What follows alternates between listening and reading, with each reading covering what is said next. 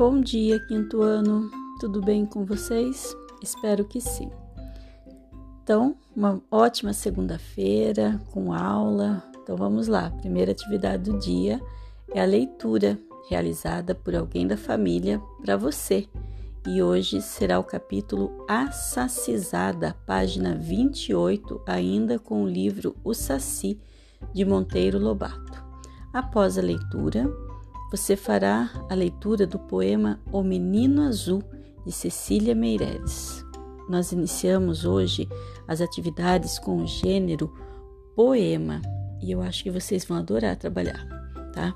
Vamos lá, algumas dicas aí. Poema, gente, é um texto literário escrito em versos que são distribuídos em estrofes e esses versos podem ser regulares ou livres, tá? Regulares quando ele segue um padrão fixo e livre você decide quantos versos ou quantas estrofes você quer.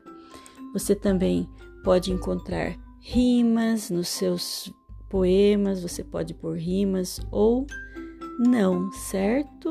Você que escolhe como será esse seu poema. Você pode utilizar figuras de linguagem e outros recursos de sonoridade aí para deixar o seu poema bem bonito, tá? Então, espero que vocês gostem desse primeiro poema aí. Então, é, leiam com bastante atenção e respondam as questões na própria folha do texto, tá? Lá no anexo.